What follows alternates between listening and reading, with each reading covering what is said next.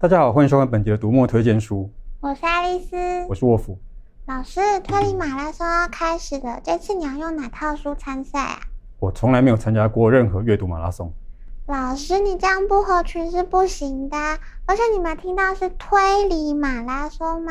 身为推理作家，应该要支持推理阅读吧？推理架构在写故事的时候很好用，所以我有些小说会被读者归类到推理小说，这我很荣幸。而且我也非常努力的推广推理阅读，但是这跟我要不要参加马拉松没有关系吧？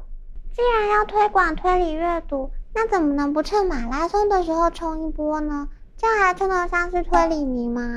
推理迷可以从任何作品里读出推理趣味。嗯，老师你真的很难相处。这我承认，但是我也很好奇，你今天干嘛一直问推理马拉松的事？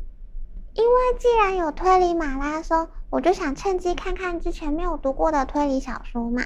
但是推理小说这么多，又常常一本很多字，故事系列大长篇，很担心选到不合胃口，误入歧途啊，所以才想看看你都读什么书嘛。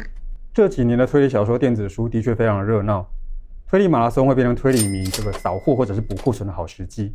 不过你提到这个，倒是让我想到，有些过去没有电子书的推理小说，这几年陆续上架了。在这些终于有电子书的推理小说当中，有些是非常值得一读的作品。我之前比较少读日系作品，老师刚讲那些小说里面有日系推理吗？有，例如宫部美幸的《模仿犯》。《模仿犯》是宫部美幸的代表作之一，台湾曾经出版过四册一套的版本，不过有些问题。后来常见的版本是上下两册，不过上下两册都很厚，带着读很辛苦。我曾经在 MoTube 里面点名，希望出版社替这套书电子化，现在终于上架了，可以替读者省下不少麻烦。而且我认为《模仿犯》是相当能表现宫部美幸特色的作品。这么厚的书到底在讲什么啊？《模仿犯》的故事从一只女性的右手在公园里被人发现开始，报警之后，读者会慢慢发现，凶手的受害者其实不止一人。整个故事的前半就是在追查这个凶手。前半？那……那故事进行到一半，宫部美幸就把凶手告诉你了。嗯，推理小说的凶手身份都曝光了，那还有什么好看的？这就是我刚说到很有宫部美性特色的部分。模仿范里出场的角色非常多，每个角色的设计都很仔细。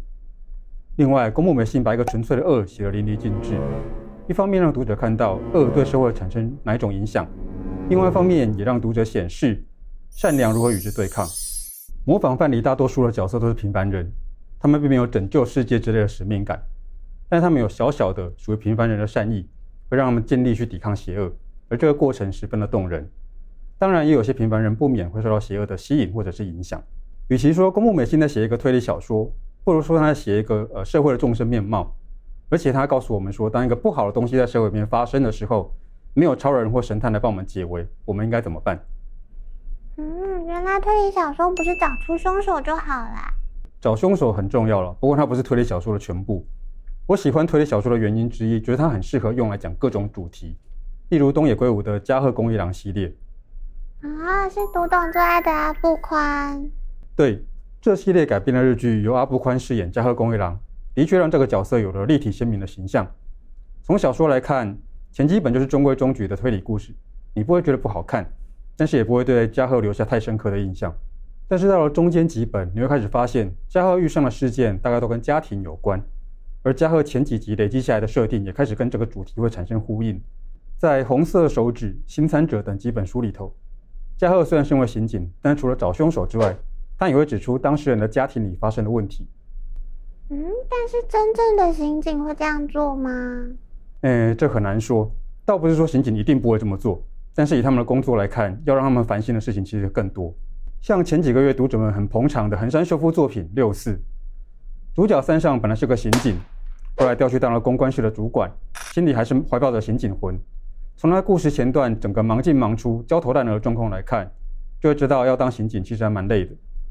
嗯，我记得这个主角的家里也有状况。对，三上的女儿离家出走，老婆因此大受打击。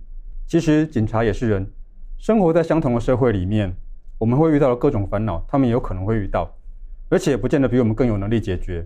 另外，当了警察就跟我们在公司上班一样，有种种组织里的问题要面对。佐佐木让、金野敏等人都是日本写警察小说的名家。如果对警察这个在正义与邪恶、热血与官僚之间奔波挣扎的角色有兴趣，读他们的作品会有更多的感受。身在组织当中，资源变多，顾虑也会变多，很多事不是自己说做就能做的了。没错，推理小说最早成型的时候，注重的是智力的游戏，所以警察比较少当主要角色，大部分是用来衬托侦探有多聪明，或者是需要公权力的时候才出来露个脸。不过后来推理小说的范围越来越广，警局的生态也成为其中一个子类型。说到组织，我倒是想起一个有趣的系列，这个系列不常提到警察，谈的大多是街头的事，也就用街头方式去解决。不过某方面来说，这还是跟组织有关系。该不会是《组织犯罪防治条例》里面的那种组织吧？是哪个系列啊？石田一良的池袋西口公园系列。这个系列里面有街头混混组成的各种组织，占据不同地盘、拥有不同想法的各种势力。而主角真岛诚不属于任何一个势力，但是跟所有势力的关系都还不错。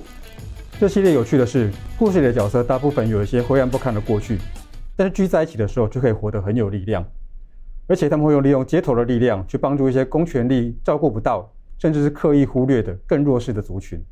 例如到东京找工作，很穷，租不起房子，晚上只能在网咖缩着身体过夜的打工族，或者是被骗到日本沦为底层劳力的外国移工。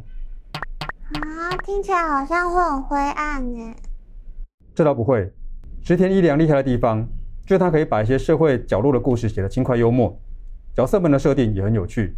例如主角真岛诚，虽然在毕业之后就没去找工作，不过他在家里的水果行帮忙顾店，所以算得上是水果行的小老板。混街头当侦探的水果行小老板，听起来很斜杠诶。而且身兼各方势力的调停人，同时热爱古典音乐。每个世界里面几乎都有提到真岛诚喜欢的古典曲目，可以在读小说的时候当成背景音乐。怎么会突然跑出古典乐这个设定啊？也太有趣了吧！说到斜杠，金吉夏彦最有名的《百鬼夜行》系列，也从第一集《孤候鸟之下》开始重新上架了。系列的主角金吉堂是个旧书店老板，同时也是神社主人，而且还身兼阴阳师，是很多才多艺。但我听到这系列的名称就不敢看了。上回才说不要因为恐怖就自我设限，而且如果是害怕妖魔鬼怪的话，更应该看看这个系列。虽然这系列的每本书都会出现妖怪的名字，讲到妖怪的传说。但是在故事的最后，金吉堂都会替大家除魅，告诉大家所有的妖魔鬼怪都是人心的某种变形。你不用怕妖魔鬼怪，他们并不存在。你要注意的是人，只有人才会做坏事，而且把这个坏事推给妖魔鬼怪。而推理小说就是一种可以凸显人性各种面向的小说。哦，原来是可以破除妖怪阴影、看透人性的小说。那我要来试试看。这次的推荐书有公布美幸的重量级经典，现实感十足的警察小说，有主持街头正义的水果行小老板，还有不信有鬼的超斜杠阴阳师。爱丽丝帮大家整理在这里啦，请大家和我一起跑跑推理马拉松吧！除了买书看书，也别忘了按赞、分享、订阅我们的频道哦。好，收工了，收工了，拜拜。